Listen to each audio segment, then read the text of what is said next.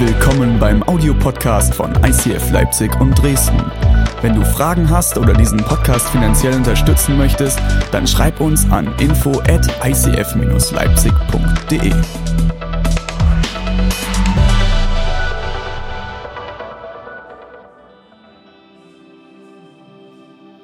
Gut, jetzt steige ich ein. Ähm, ich habe heute eine Predigt mitgebracht, die mir sehr auf dem Herzen liegt. Eine sehr, sehr, sehr besondere Predigt, ähm, die mir eigentlich schon seit langem auf dem Herzen liegt. Dazu hat mich ermutigt ein guter Freund aus Konstanz, der Freimut Haferkamp. Und es ist, es ist eine Predigt, die in der Spannung steht und in einer Spannung, in der wir als Christen immer wieder stehen. Und wenn du schon lang genug in christlichen Kreisen dich bewegst, wirst du mit diesen zwei Themen irgendwo immer wieder konfrontiert werden. Und je nachdem, in welcher Gemeindebewegung du dich bewegst oder bewegt hast, wird eine der Seiten stärker oder weniger stark betont. Bis dahin, dass die eine Seite als Sünder bezeichnet wird und die andere als richtig. Du wirst beides immer wieder finden. Es ist eine Predigt, die mir aber sehr auf dem Herzen liegt, weil ich glaube, und deswegen finden wir diese Spannung auch immer wieder in, der, in christlichen Kreisen, weil es eine Spannung im Wort Gottes ist. Jesus hat diese Spannung niemals aufgelöst. Und diese Spannung existiert und es gibt einen sehr guten und wichtigen Grund, warum diese Spannung existiert. Es ist eine Predigt, die du dir heute anhören kannst und es ist, ich sag dir von vornherein, es ist keine Wissenspredigt. Du wirst heute nicht hier sitzen und einen kognitiven Gehirnorgasmus nach dem anderen bekommen und dich genial fühlen, weil du jetzt noch mehr weißt und noch mehr weißt und noch besserer Christ bist, sondern es ist eine Predigt, die ey, dir etwas bringen wird. Wenn du am Ende dieser Predigt dich hinsetzt mit deinem Notizblock, mit deinem Handy oder was auch immer du zum Notizen machen dabei hast und einen Next Step aufschreibst. Es ist eine Umsetzungspredigt. Aber wenn du anfängst, das umzusetzen, kann es dein Leben revolutionieren. Das verspreche ich dir. Ich werde jetzt beten und dann verrate ich euch endlich, worum es geht, alright? Sehr gut, Aaron, dass du es noch nicht verraten hast. Jesus, ich danke dir, dass du jetzt hier bist. Und ich danke dir, dass du ein Gott bist, der Spannungen aushält. Spannungen mit uns, Spannungen, theologische Spannungen, dass du, dass wir, wo wir in Spannungen stehen als Menschen, dass das für dich kein Problem ist. Du bist ein Gott des Friedens und du wirst Frieden in unsere Herzen geben und dazu gehört Friede. Es geht auch immer einher mit Spannungen. Und Jesus, ich danke dir, dass du das aushältst, dass du mich aushältst, dass du uns aushältst und dass du uns so sehr liebst. Und ich bete, Jesus, dass du unsere Herzen jetzt öffnest und dass diese Message fallen kann als ein fetter Same, den du zum Wachsen bringst. Wir lieben dich. Amen. Amen. Vielen Dank, Benjamin, für diese heiligen Gitarrentöne. Das Besondere ist, wenn Benjamin Musik macht, wir können gar kein Keyboard aufbauen. Weil Benjamin hat ein Keyboard hier unten. Der spielt mehr mit den Füßen als mit den Händen, habe ich manchmal das Gefühl. Danke, Benny. Alright. Seid ihr ready? Es geht heute um das Thema Gnade und Disziplin. Oh. Das ist, also bei Gnade habe ich noch einige Augen lächeln und funkeln sehen, bei Disziplin kamen dann schon die ersten Tränen.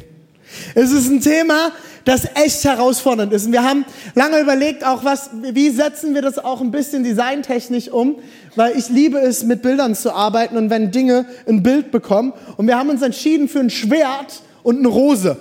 Die Rose steht für mich für die Gnade. Eine Rose verschenkt man, oder?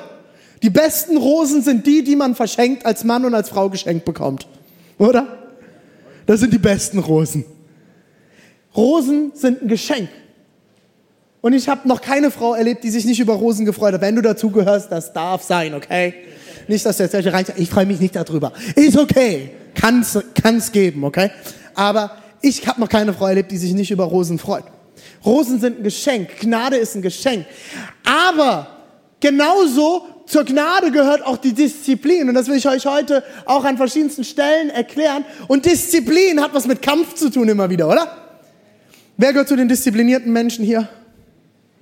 Oh, ich will von euch lernen. Bitte. Ihr dürft alle nachher für mich beten kommen. Ich, ich kämpfe immer wieder mit Disziplin. Ich habe Freunde, das sind so Typen, die, die, ich kann das gar nicht nachvollziehen, die, die sind einfach nur diszipliniert. Die stehen morgens auf wie ein Uhrwerk. Ich auch. Aber meine Uhr geht nach. Ich muss jeden Morgen meinen Wecker neu stellen, wenn ich ihn überhaupt anhab. Ich, bin nicht von meiner Natur aus ein disziplinierter Typ, deswegen spricht mich das Schwert beim Thema Disziplin sehr an, weil Disziplin für mich immer wieder ein Kampf ist. Und ich weiß auch, dass für disziplinierte Menschen Disziplin immer wieder ein Kampf ist. Aber ich glaube, es gibt Menschen, denen liegt Disziplin mehr und es gibt Menschen, denen liegt Disziplin nicht so sehr. Auch bei uns im Team haben wir so Leute, ich kenne eine sehr disziplinierte Person in unserem Team, das ist die Chrissy. Chrissy, wo, ach, Chrissy ist, glaube ich, in Dresden. Oder bist du da, Chrissy? Hab ich, ich glaube nicht. Chrissy, wo sitzt du denn? Wo ist sie? Die saß gerade noch da. Ja, die ist diszipliniert während der Predigt gegangen. die Chrissy ist so eine Person, die fährt mich öfters mal nach Dresden und wir fahren immer mal wieder zusammen Auto. Und ich kenne niemanden, niemanden, hab, hab noch nie erlebt, der so genau Auto fährt. Wenn da 50 steht, fährt Chrissy 49. Das, mich macht sowas wahnsinnig. Weil ich bin sehr diszipliniert da drin, zu schnell zu fahren. Wir kriegen ständig Knollen, meine Frau und ich. Verdienterweise. Ich will euch mitten in den Text reinnehmen. Und der steht im 1. Korinther 3, 5 bis 15. Und es ist ein langer Text, okay? Es ist ein längerer Text, aber wir sind gut da drin, lange Texte zu lesen, oder? Das ist der Moment, wo ihr alle Amen sagen solltet. Nicht nur drei Leute. Wir sind nämlich eine bibeltreue Gemeinde, okay? Wir wollen schauen, was das Wort Gottes sagt. Also ein längerer Text, aber das können wir, oder? Ja, ein paar mehr. Johannes 3, 5, äh, Johannes sei schon, 1. Korinther 3, 5 bis 15. Wer ist denn schon Apollos oder Paulus, dass ihr euch deshalb streitet? Wir sind doch nur Diener Gottes, durch die ihr zum Glauben gefunden habt. Also das schreibt Paulus selber, okay? Paulus redet hier über sich. Jeder von uns hat lediglich getan, was ihm von Gott aufgetragen wurde. Ich habe gepflanzt, Apollos hat begossen aber Gott hat das Wachstum geschenkt. Es ist nicht so wichtig, wer gepflanzt, äh, wer pflanzt oder wer begießt. Wichtig ist allein, der für das Wachstum sorgt. Von Gottes Mitarbeitern ist einer so notwendig wie der andere. Ob er nun das Werk beginnt oder weiterführt. Jeder wird von Gott den Lohn für seine Arbeit bekommen, der ihm zusteht.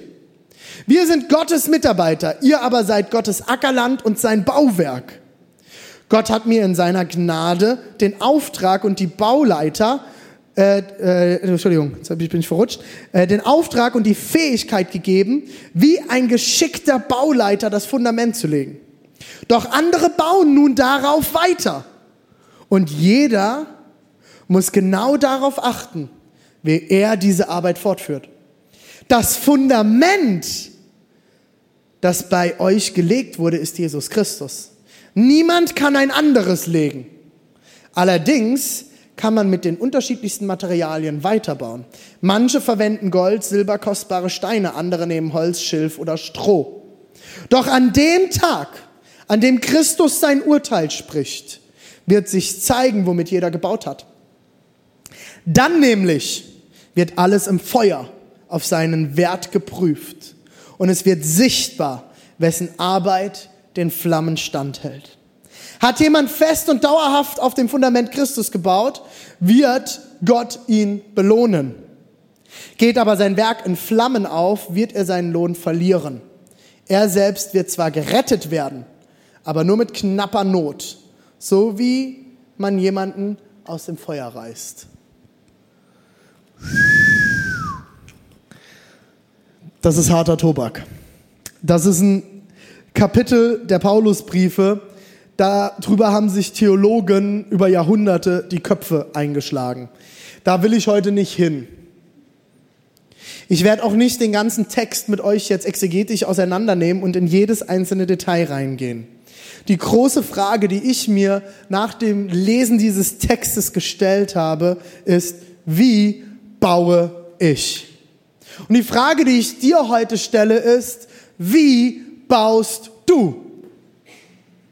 Lässt du bauen? Gehörst du noch zu den Christen, die in den Gottesdienst kommen oder zu Lobpreisveranstaltungen, Konferenzen und was weiß ich und erwarten, dass jemand für dich baut. Dann heiße ich dich herzlich willkommen bei uns im ICF Leipzig. Du bist herzlich willkommen, aber ich ermutige dich anzufangen, selbst zu bauen, sonst wirst du hier nicht glücklich werden.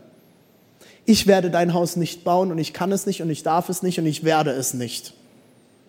Und auch niemand anderes hier auf der Bühne, weil du bist verantwortlich für dein Haus. Du bist verantwortlich für das, was du baust. Paulus schaut in diesem Text auf eine kontinuierliche Beziehung zwischen dir und mir und uns und Gott. Wir sind vielleicht die, die pflanzen und auch gießen, aber wir können nichts zum Wachstum bringen, betont Paulus hier. Gott ist der, der es zum Wachsen bringt. Dein Leben als Christ ist eine Partnerschaft mit Gott. Du bist berufen zu einer göttlichen Partnerschaft. Eine Partnerschaft, die Frucht bringt. Eine Partnerschaft, die Segen hervorbringt. Eine Partnerschaft, die nicht zerstört werden kann. Eine Partnerschaft, die kraftvoll ist. Ich weiß nicht, ob du dich noch an Mose aus dem Alten Testament erinnerst. Mose gibt es eine Situation, da steht er auf einem Berg vor einem brennenden Busch und aus dem brennenden Busch fängt jemand an, mit ihm zu reden und er fängt sich an, mit ihm zu reden, mit ihm zu reden und realisiert, Gott redet mit ihm. Und Gott sagt zu Mose durch diesen Busch, warum auch immer dieser brennende Busch, da kann man auch wieder stundenlang drüber diskutieren, ist erstmal egal, aber Gott spricht zu ihm und er sagt, geh zum Pharao und bitte ihn, mein Volk freizulassen. Geh zum Pharao. Mose kommt immer wieder zu Gott und Gott gibt ihm dort immer wieder einen Auftrag und er sagt immer wieder, geh hin. Geh. Beweg dich. Fang an. Im Hebräischen steht hier das Wort Bo. Macht Sinn, oder?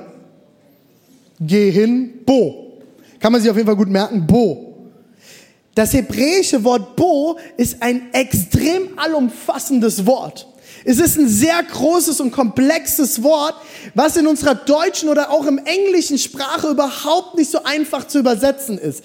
Die Übersetzer haben es hier übersetzt mit Geh hin zum Pharao. Eigentlich heißt das Wort aber viel, viel mehr. Es heißt zur gleichen Zeit Geh und komm her. Es heißt zur gleichen Zeit leite und folge. Es heißt, nehme in Besitz und trete hinein. Könnt ihr mir folgen? Das ist eine Spannung, dieses Wort. Geh hin und komm her. Das macht keinen Sinn, das sind zwei verschiedene Worte. Aber es steckt alles in diesem einen Wort drin. Und dann zieht das Volk aus und Mose übergibt den Stab an Josua. Und bevor er das tut, registriert er etwas. Bevor er überhaupt ausziehen kann aus Ägypten mit seinem Volk, passiert nämlich etwas. In dem Moment, wo Gott sagt, Bo, versteht er etwas ganz anderes. Gott sagt nämlich, komm her, wir gehen hin. Komm her, ich leite dich, du folgst mir nach. Er sagt, komm, tritt hinein und nimm es in Angriff ich bin bei dir. Ich gehe mit dir. Folge mir nach. Gott ist dabei. Er sagt nicht einfach nur, geh hin. Er sagt, komm mit, wir gehen zusammen. Und das ist der Grund, warum Mose, der sagt, ich weiß gar nicht, wie ich kommunizieren kann. Manche Theologen denken sogar, er hat vielleicht sogar gestottert. Er konnte nicht reden. Und er sagt, okay Gott, ich gehe, ich nehme es in Angriff, weil ich weiß, du bist bei mir. Und er zieht mit dem Volk aus und übergibt den Stab, mit dem er das Volk geführt hat, tausende Menschen an Josua, seinen Gehilfen.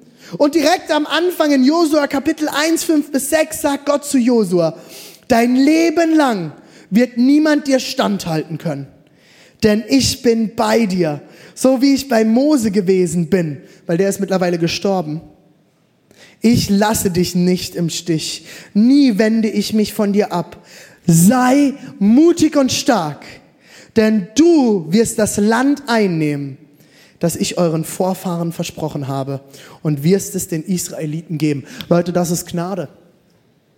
Das ist der Inbegriff von Gnade. komm her, ich gehe mit dir. Sei mutig und stark, weil ich bin bei dir. Bis an dein Lebensende.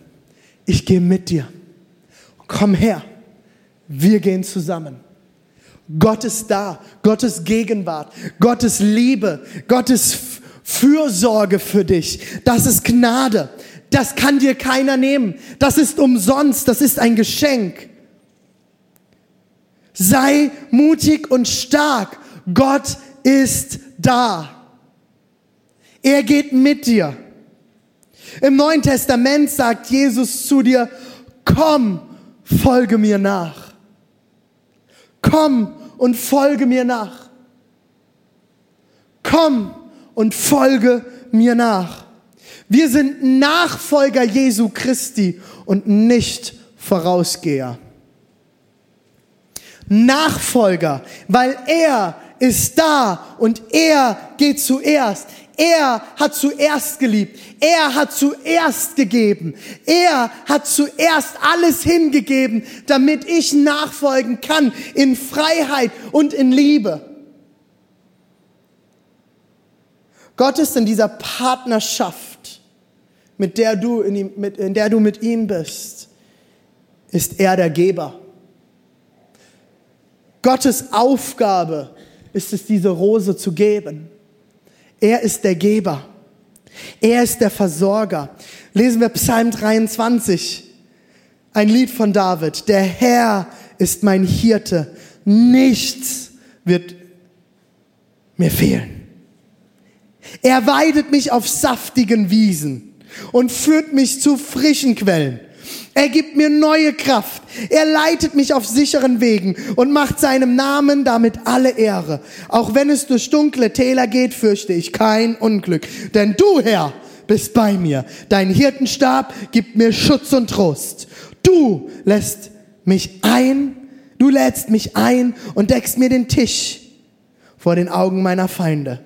Du begrüßt mich wie ein Hausherr seinen Gast und füllst meinen Becher bis zum Rand.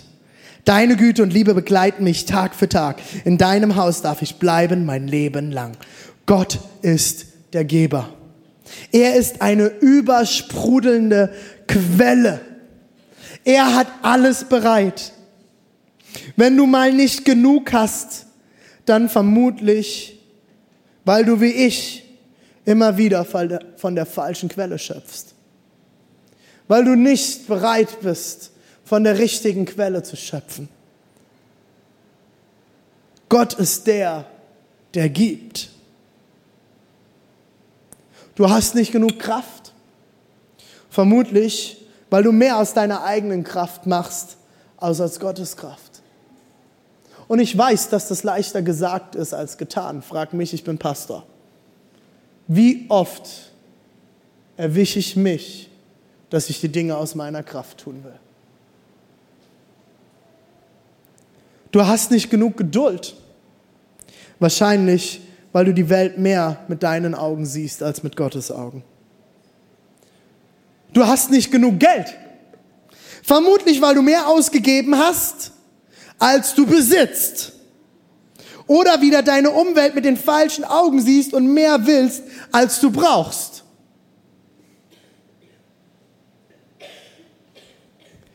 Gott hat dir so viel gegeben. Alles, was du bist und was du hast, kommt von Gott. Oh René, guck mal, was ich mir alles in meinem Leben erarbeitet habe. Soll ich dir was sagen? Ja, du hast dir etwas erarbeitet, aber weißt du, wer dir die Gaben gegeben hat, damit du überhaupt etwas erarbeiten konntest? Bist du aus deiner Mutter rausgekrabbelt und hast gesagt, so, wo kann ich jetzt unterschreiben für die ganzen Gaben?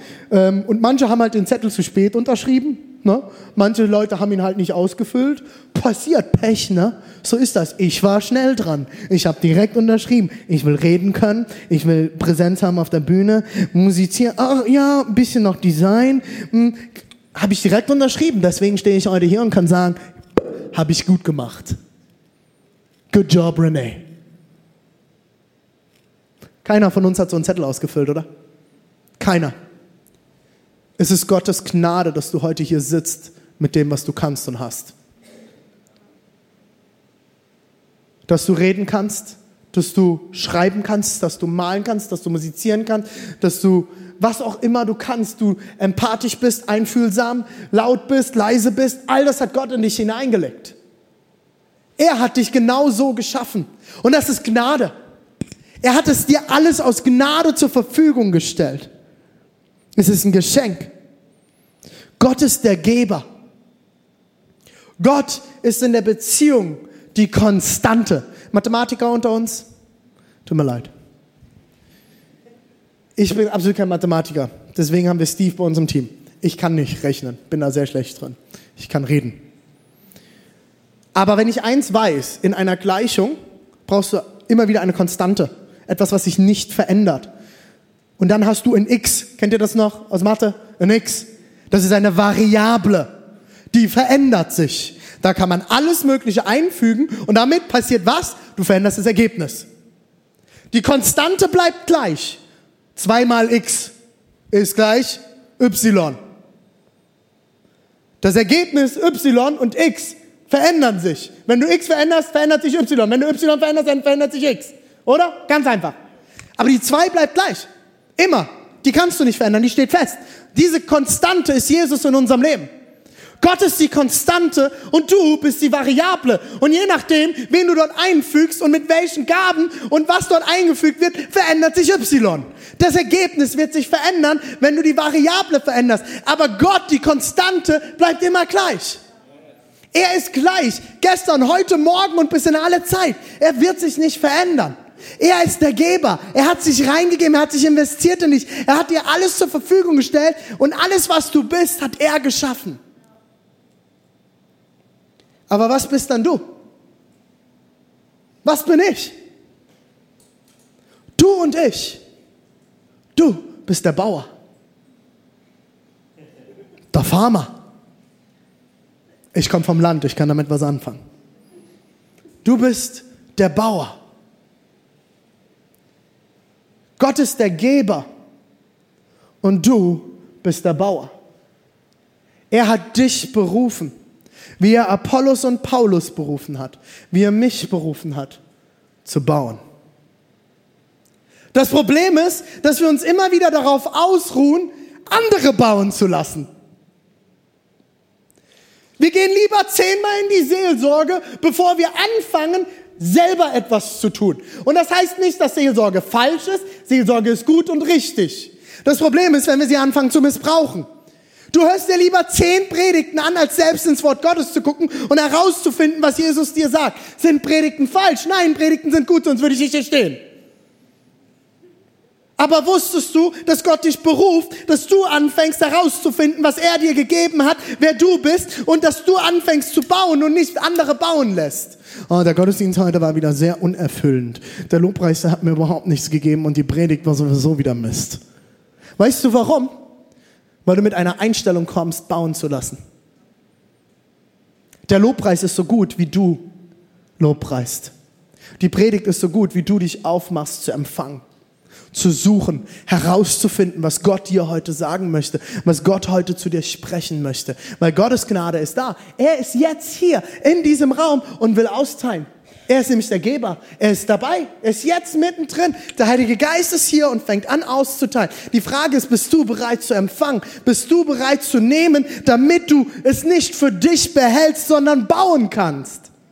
Weil ein Bauer nimmt nicht Saat und behält sie in seinem Stall, weil dann hat er im Winter nichts zu fressen. Der verteilt das und sät es aus.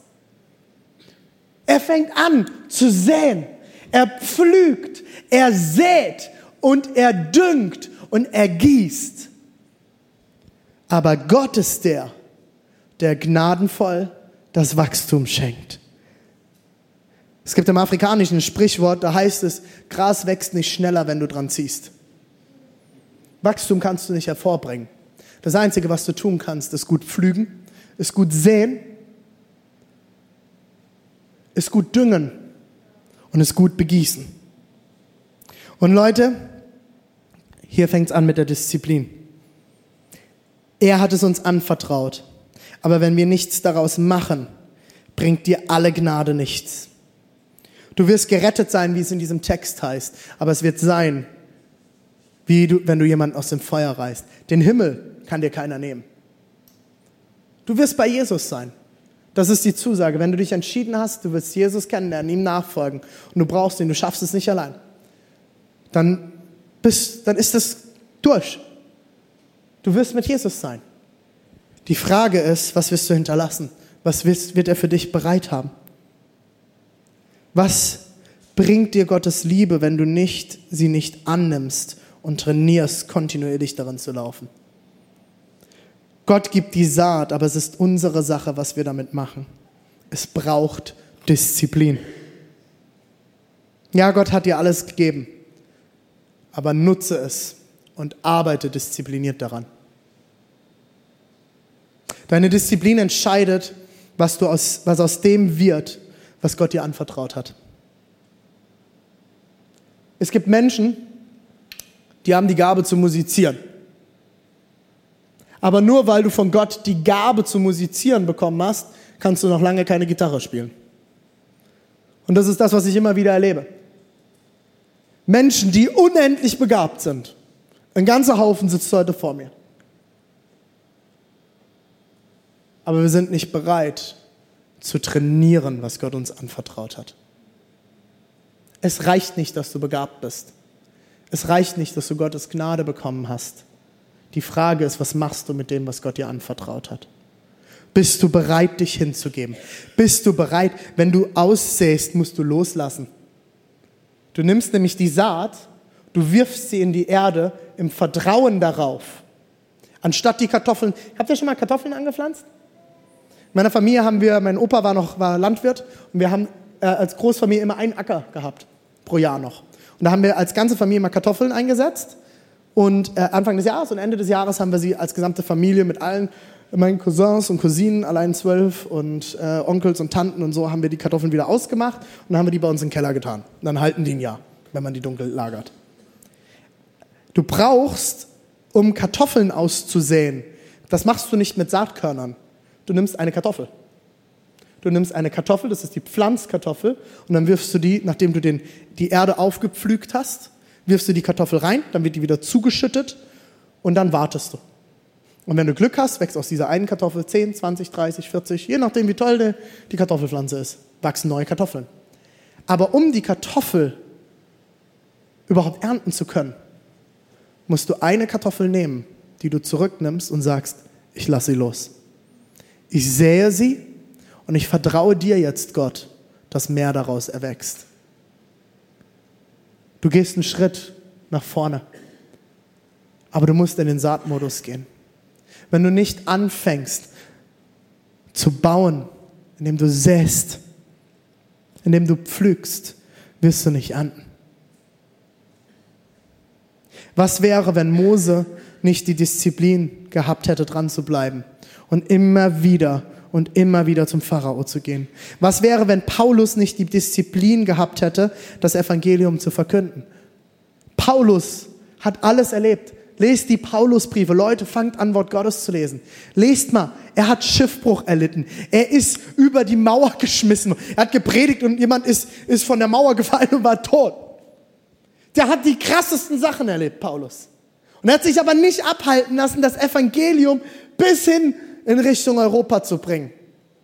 Wir wären heute nicht hier, wenn Paulus nicht die Disziplin gehabt hätte, Schiffbruch zu erleiden und wieder aufzustehen, ins Gefängnis zu kommen und wieder loszugehen und wieder das Evangelium zu predigen. Nicht die Disziplin gehabt hätte, an seinen Predigten zu arbeiten. Nicht die Disziplin gehabt hätte, die ganzen Briefe zu schreiben, aus denen wir heute alles nehmen, weil wir sie Neues Testament nennen. Was wäre gewesen, wenn Paulus nicht diszipliniert an die Gemeinden geschrieben hätte? Wenn er nicht diszipliniert an Silos und Timotheus dran geblieben wäre? Seine Jünger, die er, seine zwei Jungs, die er, wie Söhne für ihn waren, die er ausgebildet hat, um sein Werk weiterzubringen. Was wäre gewesen? Was wäre gewesen, wenn Petrus Angst gehabt hätte und nicht diszipliniert das genommen hätte, was Gott ihm gegeben hat, und zwar das Evangelium den Heiden zu predigen. Was wäre passiert? Wusstest du, dass Gott alles, was er getan hat, immer durch Menschenhand getan hat? Gott hat sich irgendwann dazu entschieden und ich verstehe es bis heute nicht. Es macht für mich keinen Sinn. Wenn ich Gott gewesen wäre, ich hätte es anders gemacht. Er hat sich irgendwann dazu entschieden und gesagt, alles, was ich auf dieser Erde tue, werde ich durch Menschenhand tun. Ich werde Menschen dafür gebrauchen, mein Reich zu bauen. Dumm. Ehrlich. Ich frage mich wirklich, warum er das gemacht hat. Das wird eins der Gespräche sein, das ich irgendwann mal mit ihm führe. Das wird so viel schneller gehen, wenn du es die Engel machen lassen würdest. Es wird viel schneller und effektiver sein, wenn du es selbst machst. Aber er hat sich entschieden, uns, seine Schöpfung zu nutzen, uns das anzuvertrauen und zu sagen, macht etwas draus. Es braucht Disziplin. Wenn der Bauer nicht diszipliniert mit seiner Saat umgeht, dann wird er nicht ernten und im, im Winter verhungern. In dem Bild, das Paulus nutzt, es wird alles verbrennen. Baust du noch mit Schilf und Holz oder baust du mit Gold, Silber und Edelstein? Wie baust du? Und auf was baust du? Wir haben ein Tool in unserer Kirche, das nennt sich Next Step. Wir haben letztes Jahr darüber eine lange Predigtserie gehabt und haben uns jeden einzelnen Teil angeschaut. Wenn du sagst, ich will anfangen zu wachsen, ich will anfangen, das zu nutzen, was Gott mir anvertraut hat, dann ist Next Step das, was du dir anschauen musst. Wir sagen, es gibt mehrere Ebenen. Glaube, Beziehungen, Gesundheit, Ressourcen und Arbeit. In diesen fünf Bereichen wollen wir wachsen. Diese fünf Bereiche, in all diesen fünf Bereichen hat dir Gott etwas geschenkt. Gott hat dir Beziehungen geschenkt, wusstest du das? Du hast nicht Freunde und eine Freundin, weil du so gut aussiehst und der Beste bist. Ha? Und selbst wenn, dann hat Gott dich da so geschaffen.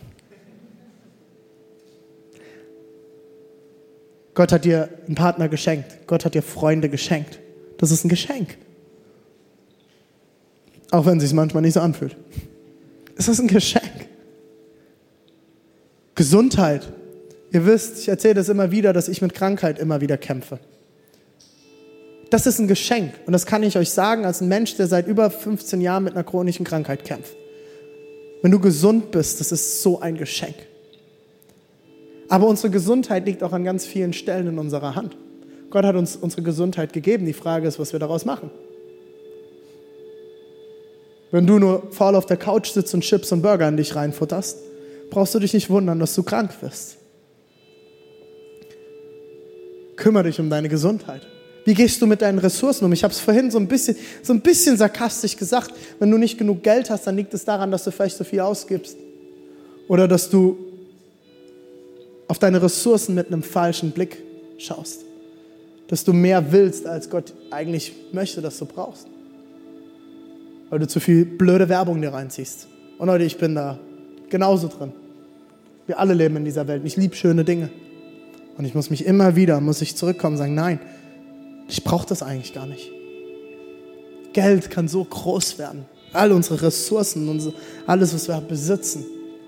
Aber wisst ihr was? Eigentlich ist das doch langweilig.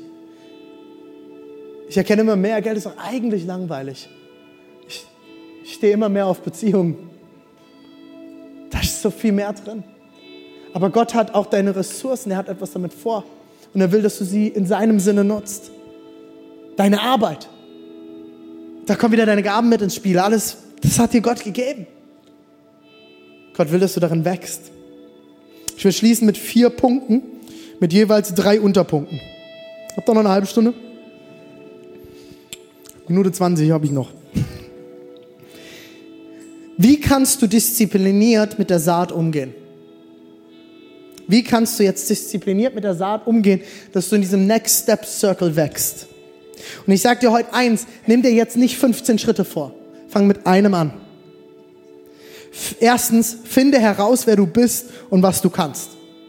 Das ist so ein riesengroßer Schritt und in so vielen Gesprächen, Coachings und Seelsorgegesprächen stelle ich immer wieder fest und komme immer wieder zurück, dass Menschen immer noch nicht wissen und verstanden haben, wer sie eigentlich sind und zweifeln immer noch die ganze Zeit daran, wer sie sind. Und Leute, das ist jetzt hier kein Vorwurf, weil wenn du so eine Typ bist, hörst du das jetzt wahrscheinlich schon wieder als Vorwurf. Das ist kein Vorwurf. Aber geh los. Fang an, da drin zu wachsen. Gib dich nicht damit zufrieden dass du dich schlecht fühlst die ganze Zeit, weil du nicht weißt, wer du bist. Alles, was du bist, komm mal kurz her, Matti. Also du bist ja verkabelt, geht das? Kannst du das kurz ablegen? Komm her. Ich habe da, hab das schon so oft gesagt. Guckt euch mal Matti an. Das ist Matti.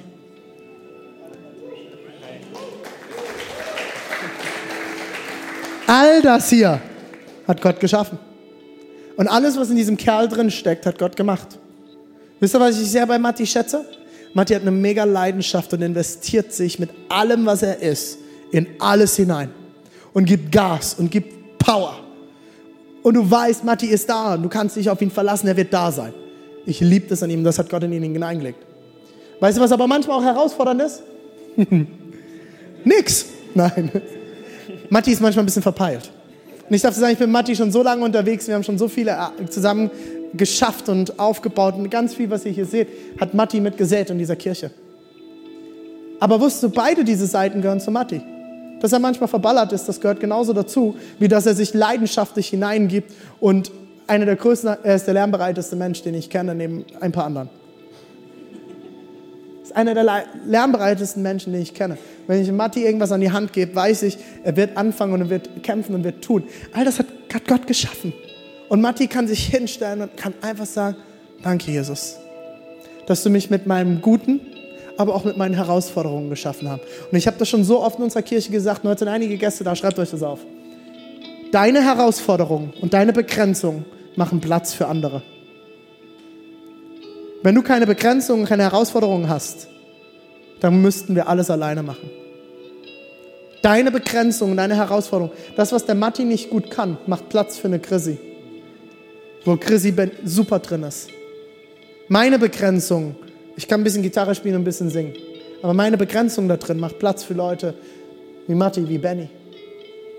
Du bist genial, so wie du bist. Gott hat alles an dir so geschaffen, wie du bist und er liebt es.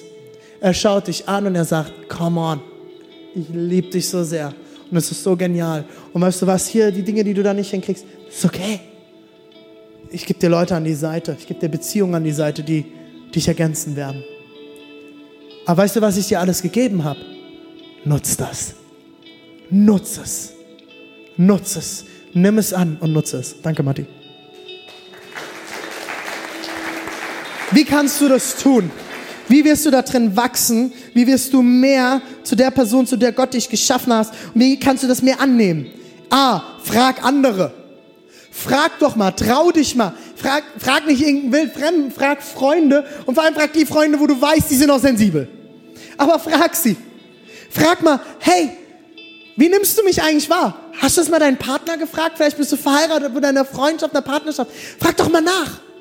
Was siehst du eigentlich an mir? Was schätzt du an mir? Du bist in Leiterschaft, frag mal deinen Leiter. Ich führe dieses Gespräch regelmäßig mit meinen Coaches. Ich frage einen Tobi, hey Tobi, was siehst du in mir?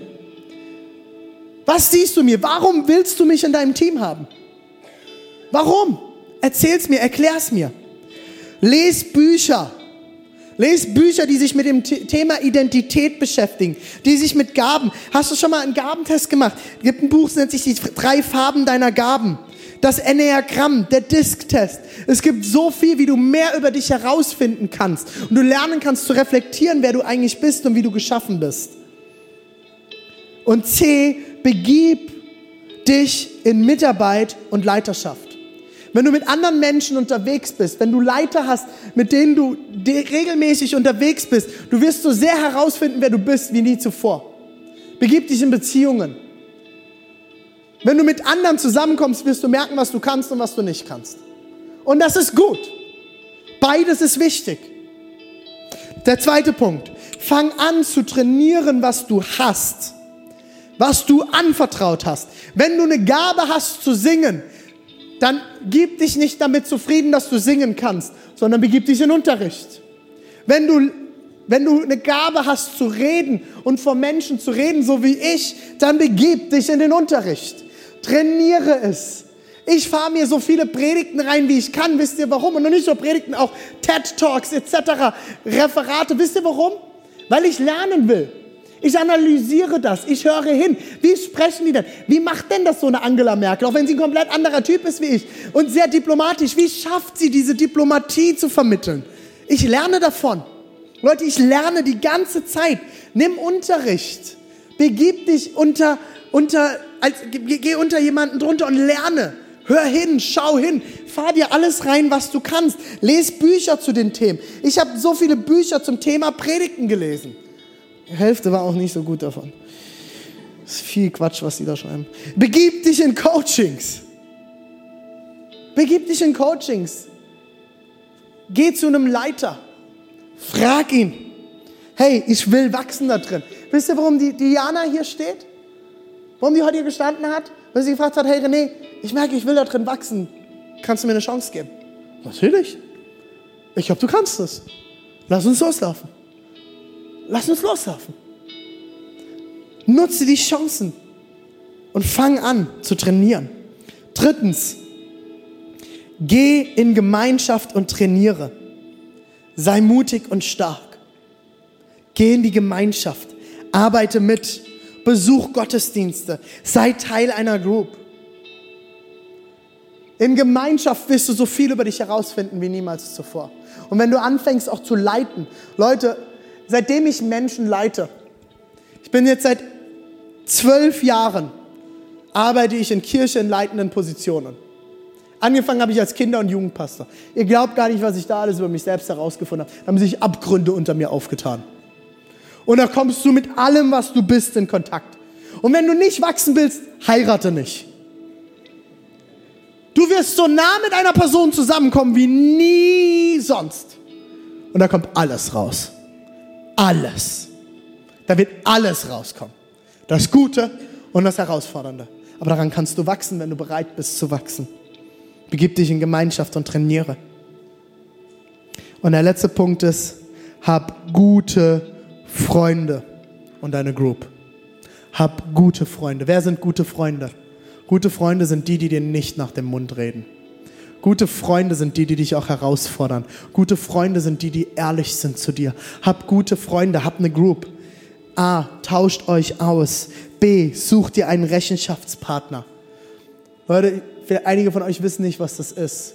Ein Rechenschaftspartner ist jemand in meiner Group, in meinem Freundeskreis, der mich sagt, hey, ich will da drin wachsen. Kannst du mich regelmäßig fragen, ob ich das und das tue? Jemand, der mit mir unterwegs ist, dem ich vertraue, dem ich sage, hey, das ist ein Thema, da will ich wachsen. Ich will zweimal die Woche ins Fitnessstudio gehen. Kannst du mich am Ende der Woche fragen, ob ich es gemacht habe? Und wenn ich es nicht gemacht habe, gibst du mir eine Schelle. Oder wie ihr das auch miteinander ausmacht. Und wenn ich es gemacht habe, gibst du mir ein Bier aus. das ist ein guter Freund. Also jetzt nicht das, die richtige Seite, wenn du jetzt deinen Körper challengest, das Bier trinken zu gehen. Und C, challenged euch gegenseitig, fordert einander heraus. Was habt ihr für eine Groupkultur? Geht es in eurer Group, sitzt ihr immer noch so klassisch hauskreismäßig im Kreis und einer erzählt nochmal, ja, mir ging es diese Woche nicht so gut und, und das war toll. Oder sitzt ihr zusammen und ihr erzählt wirklich von eurem Herz und fangt an zu erzählen, hey Leute, ich bin gerade mega herausgefordert mit Pornografie. Könnt ihr mit mir beten? Kannst du mein Rechenschaftspartner sein? Könnt ihr mich regelmäßig ermutigen und fragen, wie es mir damit geht? Oder ist es irgendein anderes Thema? Du bist herausgefordert, mit deinem Chef ordentlich zu reden. Kannst du mich regelmäßig fragen, könnt ihr für mich beten, Leute? Habt ihr so eine Groupkultur? Noch nicht? Dann kannst du die Person sein, die sie anfängt zu leben. Sei der Erste, der diese Woche in deiner Group erzählt, wie es dir wirklich geht, wo du herausgefordert bist und lass für dich beten. Leute, nur wenn wir authentisch sind und echt sind in unseren Groups, wird diese Kirche in die Tiefe wachsen, wird Wurzeln kriegen, die tiefer gehen, wird Frucht hervorkommen, kann Wachstum passieren. Jesus wird Wachstum schenken, wenn wir bereit sind, diszipliniert zu pflügen, zu säen, zu gießen, zu düngen. Les Wort Gottes, dünge, dünge, dünge, dünge. Fang an zu düngen, wie du nur kannst. Es braucht die Gnade Gottes. Kannst du das Hauptbild nochmal anwerfen, Aaron? Es braucht die Gnade Gottes, die Rose, die er dir schenkt.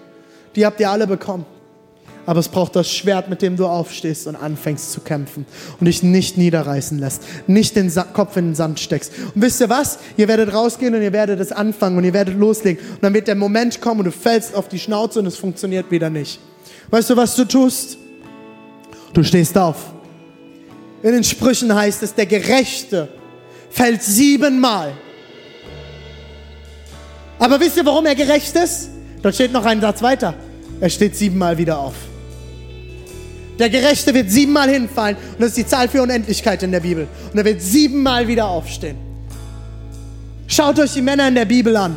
Schaut euch, schaut euch Mose an. Schaut euch, schaut euch, ähm, schaut euch, ach, wie heißt er jetzt? Noah an.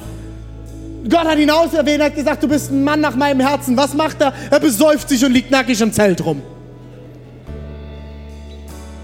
Aber hast gesagt, du bist ein Mann nach meinem Herzen. Er ist gefallen und er ist wieder aufgestanden und hat seinen Dienst weitergeführt. Schaut euch David an. Oh, der Mann, der, der, oh, der hat so viel in der Bibel geschrieben. Die ganzen Psalmen. So ein Mann Gottes. Hat alle Frauen, die er haben kann und nimmt sich die Nachbarin und lässt ihren Mann umbringen.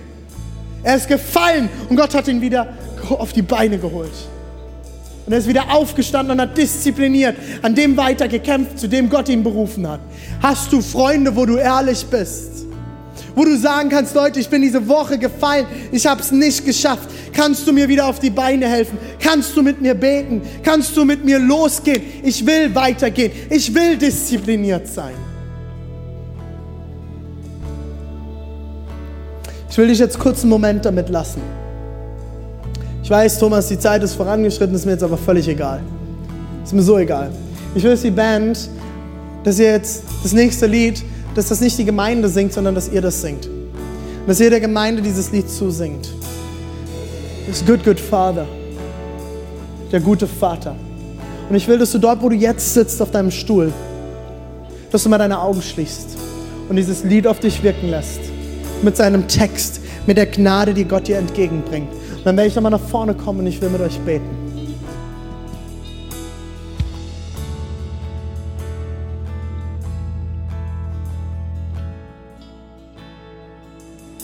Ich lade dich jetzt ein, dort wo du sitzt.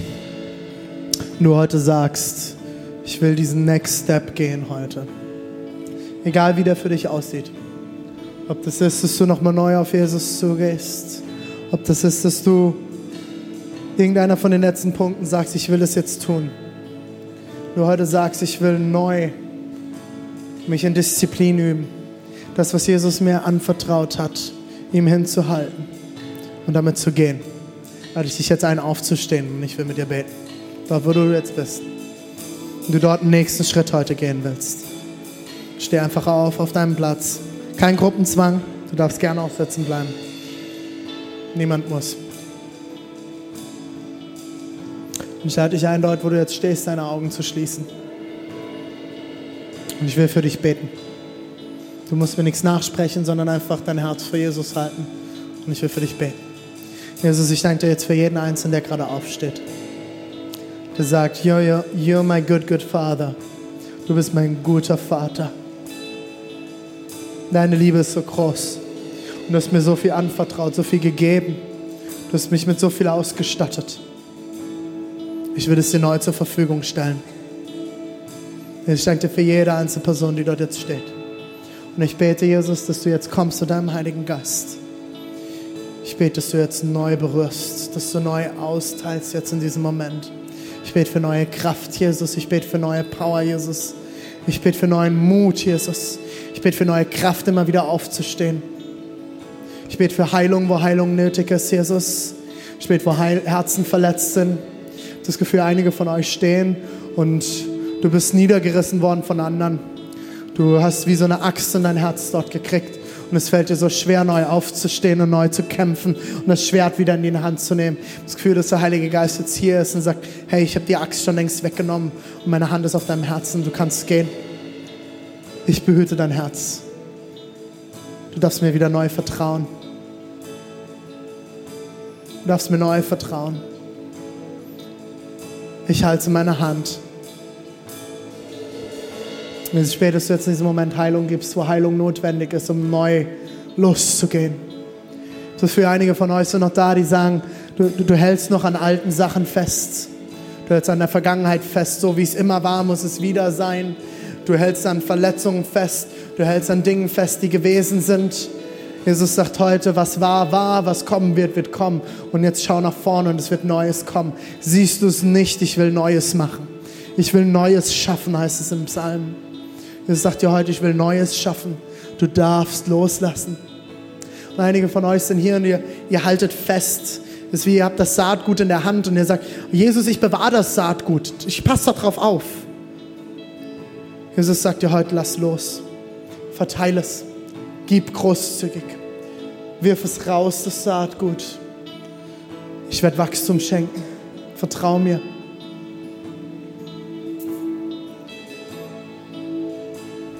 Einige von euch lassen sich zurückhalten von Finanzen oder Dingen. Ihr wisst, ich kann mir das nicht leisten, ich weiß gar nicht, wie ich das machen soll. Jesus sagt dir heute, das ist kein, das ist kein Thema. Finanzen sind kein Hindernis, deine Ressourcen sind kein Hindernis, um nächste Schritte gehen zu können. Wenn du mir vertraust und den nächsten Schritt tust, werde ich Türen öffnen. Ich werde Wege bereiten. Ich bin der Geber. Ich bin der Geber. Du bist der Bauer und ich werde dir alles zur Verfügung stellen, damit du ein guter Bauer sein kannst. Ich bin der Geber und du bist der Bauer. Ich bete jetzt in diesem Moment für alle Leute, die mit, die mit Armutsgeist zu kämpfen haben die immer wieder das Gefühl haben, sie haben nicht genug, sie haben nichts zu geben, ihr habt nicht genug. Ich bete jetzt in Jesu Namen, ich breche diesen Armutsgeist, der euch immer wieder zurückhält, der euch immer wieder klein hält. Das ist ein Geist, der vom Feind kommt und euch klein hält. Diese Gedanken, du hast nicht genug, das ist nicht von Gott. Das ist vom Feind und er versucht dich klein zu halten damit. Und ich bete jetzt im Namen Jesu Christi, dass dieser Geist gebrochen wird und dass das keine Macht über deine Gedanken mehr nehmen kann. Gott ist der Geber und du bist der Bauer. Gott ist der Geber und du bist der Bauer. Nicht du bist der Geber. Gott ist der Geber. Er hat dir alles zur Verfügung gestellt. Er hat dich mit allem versorgt, was du brauchst. Und ich bete, dass das in diesem Moment tief in Herzen hineinrutscht, tief in Herzen hineinfällt und einen neuen Grund gibt. Einen neuen Grund von Gewissheit, einen neuen Grund von Gunst, zu wissen, ich habe alles, was ich brauche.